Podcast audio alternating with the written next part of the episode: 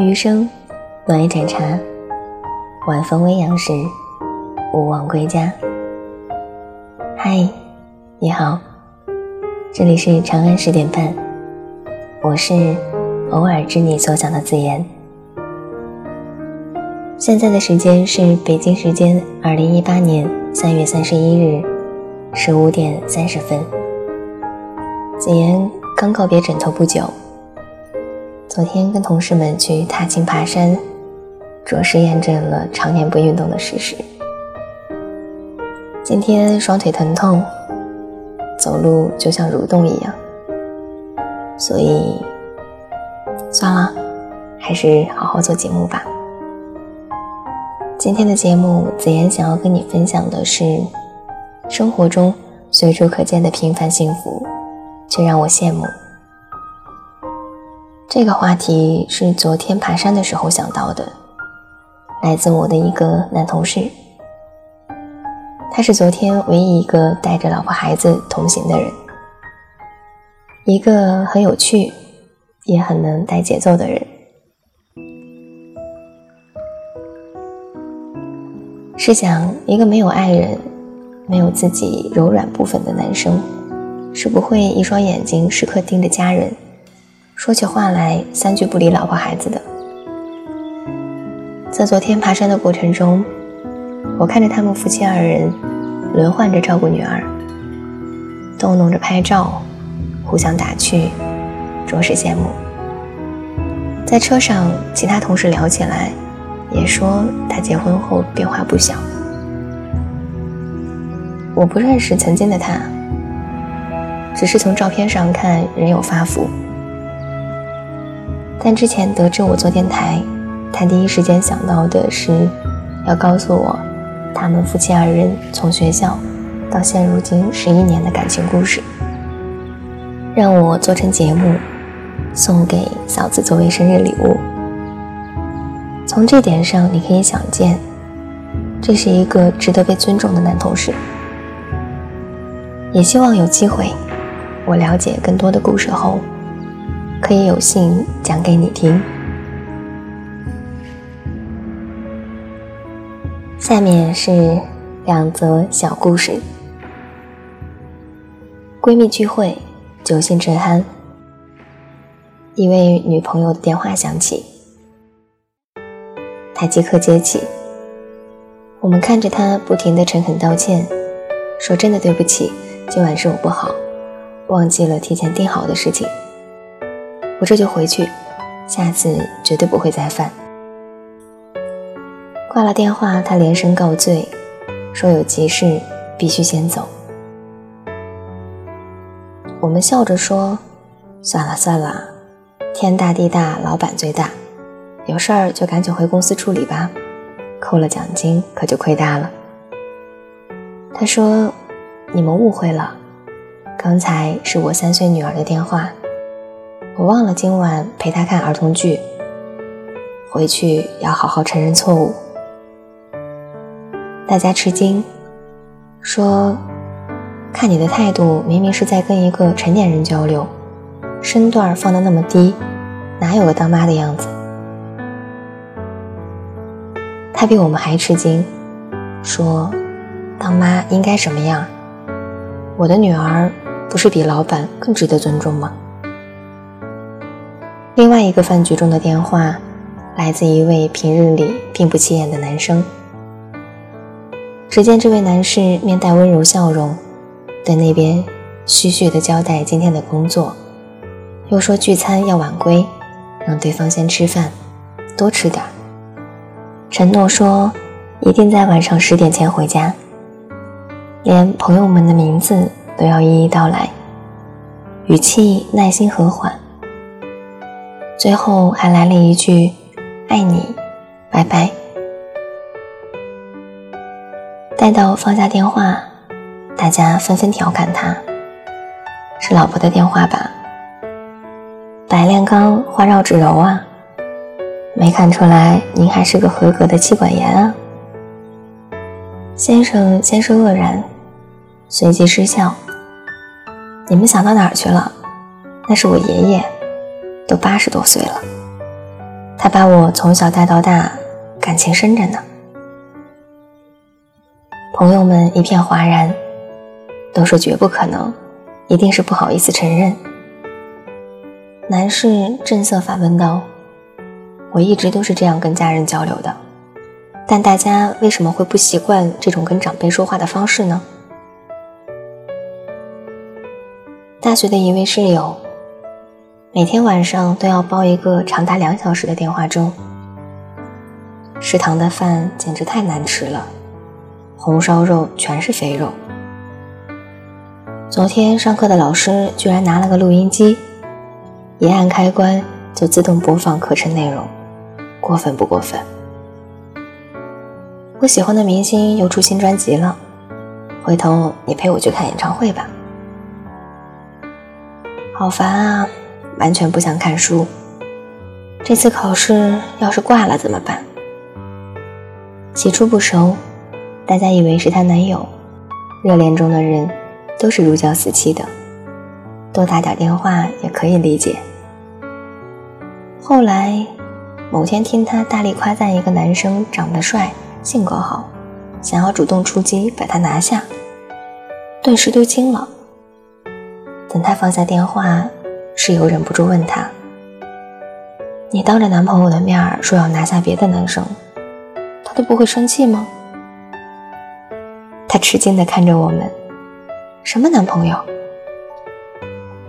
看他的表情，我反应过来，不是男朋友啊，那是以前的同学或是闺蜜吧？难怪聊得这么投缘。他不知地笑出声来。你们说我每天打电话的那个，不是男友，也不是朋友，那是我妈。其他室友啊了一声。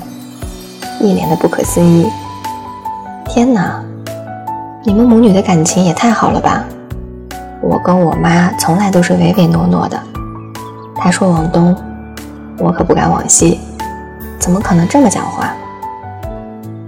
我也有同感。我妈比较开明，但脾气急，我们常常说一会儿话就会吵起来。那个一开始问问题的室友。则是迟疑了很久才开口。我从小就害怕我妈，我多吃一块肉，她就说我是讨债鬼投胎，说她命苦才生了我。小时候考不好要挨打，丢了笔要挨打，玩的久了也要挨打，花钱买零食更要挨打。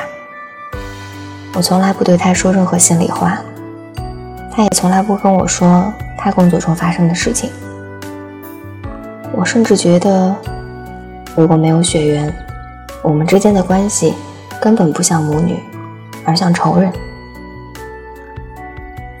我们都同情的看着他，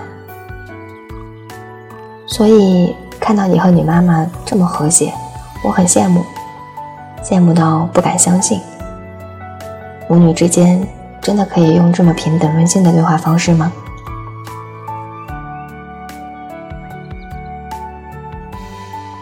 为什么我们会对这些相处方式而感到不习惯呢？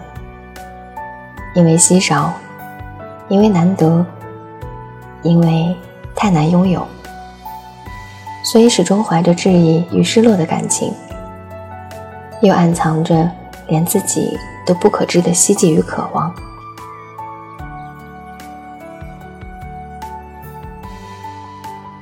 早年订阅黄河黄土黄种人。曾读到一篇舒乙先生的自序，里面说到，一九五零年，十五岁的舒乙从重庆到成都，父亲老舍去迎接他，见到他下车厢，突然微笑着伸出手来，并且操着金片子，非常礼貌地向他问候：“舒乙，你好。”这郑重其事的举动让舒乙先生也吓了一跳。只是在很久以后回忆起来，他才渐渐明白，父亲是在传递一种信息，也是一种主张。自己与子之辈，大家都是平等的，都是一样的。这道理多么浅显，却少有人感知并实践。对年迈的另一半如初恋般的甜蜜疼宠，把子女当做同龄人那样尊重理解，征求意见，给予长辈的耐心和微笑，要想给自己的男神女神一样多。与父母像朋友一样相处，分享情感，推心置腹。觉得不可思议，并不是因为排斥这样的相处模式，相反，太过向往，才会露出难以置信的神情。爱不是饲养动物和完成任务，爱是心与心的碰撞与融合。那些从未经历过、付出过，也不大习惯的爱，他们切实的存在于这世间。并且，是最为正确的存在方式。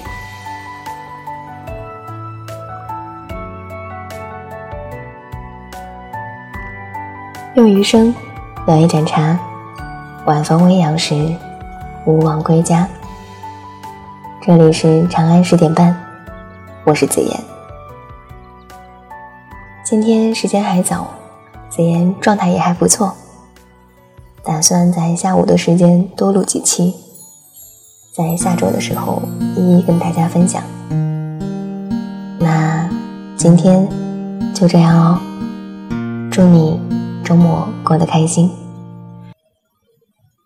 我有情梦一方，满载飞鹰流霜，与那白鹭斜阳，渡一长河。拾起归棹兰桨，掀起涟漪回荡，回望烟水茫茫，几度年少轻狂。闻过山峰海棠，见过十里红妆，几多温暖异乡，值得念念不忘。走过黄沙苍茫，举起贝壳一双，一起亘古洪荒，桑田曾为汪洋。我想辗转江南，塞北河海上，我想徜徉时光，看岁月流淌。我想寻那一人，天长地远无妨。我想许那一场未完的迷惘。